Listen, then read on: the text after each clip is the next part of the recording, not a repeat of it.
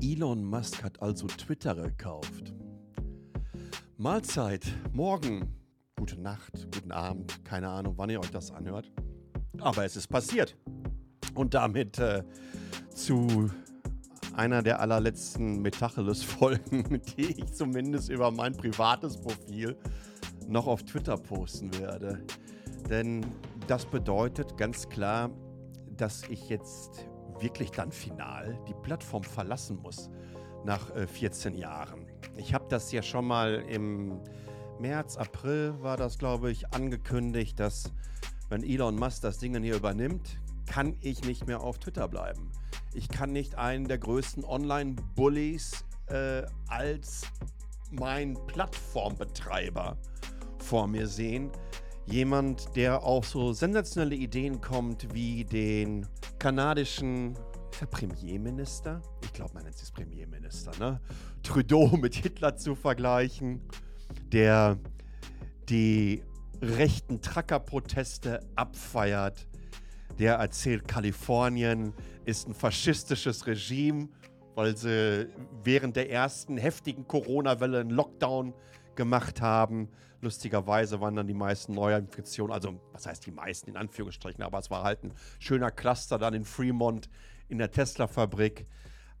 Jemand, der meiner Wahlheimat ihren Status aberklären will, der erzählen will, was Taiwan zu sein hat, was für eine Sonderzone es zu sein hat kann er mal schön nach Hongkong fahren sich angucken, wie das ist. Oder vielleicht unterhält er sich mal mit Hongkongerinnen und Hongkongern, die aus Hongkong geflogen, äh, geflohen sind, nach Taiwan rüber und die Angst haben, beziehungsweise die dort verfolgt wurden. Wie viele Leute von freien Medien im Knast sitzen, kann er sich ja mal mit unterhalten über die tolle Sonderzone.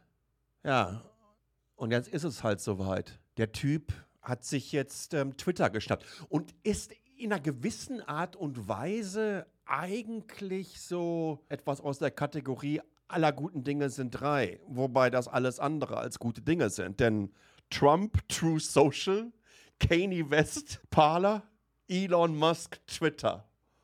What the fuck? Ja, mir fehlen in einer gewissen Art und Weise auch schon da die Argumente.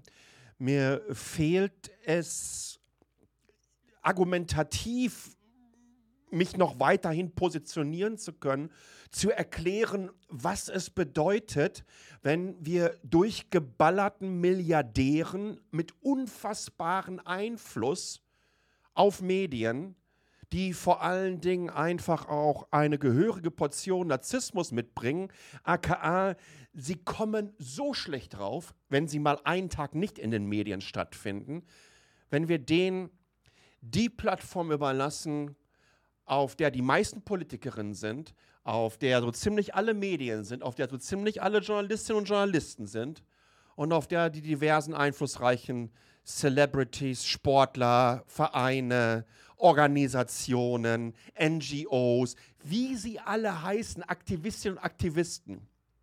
Und so einen Typen überlassen wir das jetzt. Jemand, der sich als Free Speech Absolutist positioniert und erklärt. Und vor allen Dingen in der Vergangenheit als transfeindlich, sexistisch und einfach als unfassbar großes Arschloch aufgetreten ist. Für mich immer noch das widerlichste überhaupt, als er diesen britischen Käfer, er war ja kein Taucher, sondern das war jemand, der Höhlen erforscht hat, beziehungsweise Kategoraf äh, äh, kategoraphiert. Ist das überhaupt ein Wort? Whatever. Ihr merkt schon, ich bin ein bisschen emotionaler unterwegs. Ähm, der dem, dem Burschen unterstellt hat, dass er ein Kindervergewaltiger ist. Der hat übrigens den Orden Member of the British Empire bekommen, weil er die Kinder gerettet hat. Im Gegensatz zu dem aufmerksamkeitsgeilen Elon Musk, der ein Mini-Kapsel-U-Boot gebaut hat, erklärte, dass er auch über iPod Musik hören können, nur das bekloppte Ding überhaupt nicht durch diese Höhle gepasst hat. Das hat er ihm übrigens gesagt.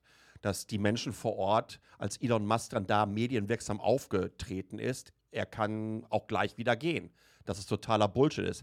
Beziehungsweise er hat das ein bisschen direkter ausgedrückt, so wie ich das auch getan hätte.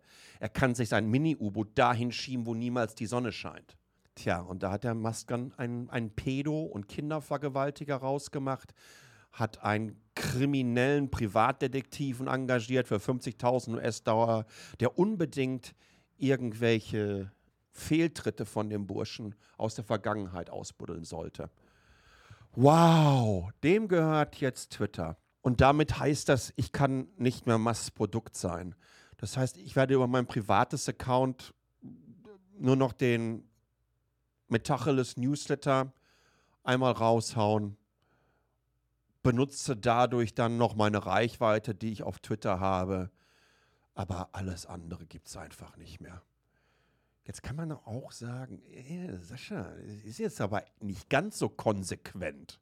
Es kann aber auch durchaus sein, dass die eine oder andere Ausgabe in Zukunft dem guten Elon Musk nochmal kräftig einige Sachen dahin schiebt, wo nicht mehr die Sonne scheint. Und ich glaube, das ist auch wichtig. Die Frage ist, wie ihr damit umgehen wollt.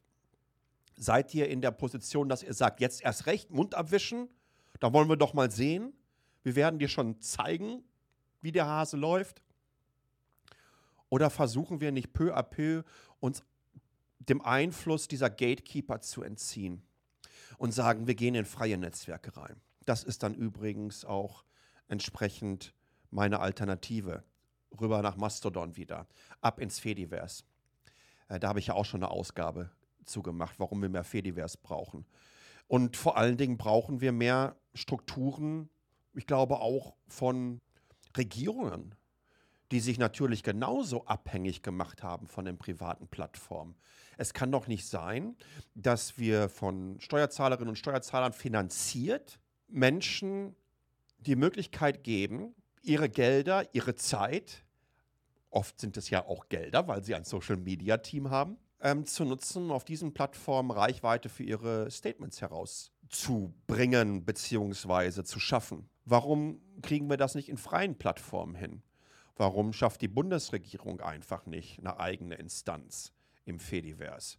Warum schaffen wir es nicht, dass wir sämtliche NGOs dahin bekommen? Warum machen wir das ehrlich gesagt nicht sogar zum Muss? Das heißt, wenn du auf Twitter oder Instagram oder wie auch immer als Staatsbedienstete oder Bediensteter unterwegs bist, musst du auch auf einer freien Plattform genauso unterwegs sein, damit du den Menschen einfach diesen Kanal und die Informationen bietest, die sonst auch entsprechend Algorithmen für Companies füttern, die sich zu 90, 95 Prozent vor allen Dingen über Werbung refinanzieren müssen. Bei Twitter übrigens sogar noch ein bisschen anders, weil da kannst du komplette Datenpakete kaufen und die auswerten. Ich würde mich freuen, wenn ihr mir mal mitteilt, wie ihr das seht. Ich weiß, es ist eine relativ kurze Ausgabe jetzt hier, aber es ist eigentlich auch alles gesagt. Und irgendwann musst du dann mal Mund abwischen, dickes Ausrufezeichen dran setzen und damit final den Schlussstrich ziehen und kannst nicht rumeiern. Vor allen Dingen frage ich mich natürlich, was haltet ihr von meiner Inkonsequenz, wenn ich sage, Metacheles-Ausgaben poste ich noch auf Twitter, aber alles andere nicht mehr. Und glaub mir, äh, Metacheles-Ausgaben gibt es jetzt 20. Ich habe aber ungefähr 60.000 Mal so viele Tweets rausgehauen.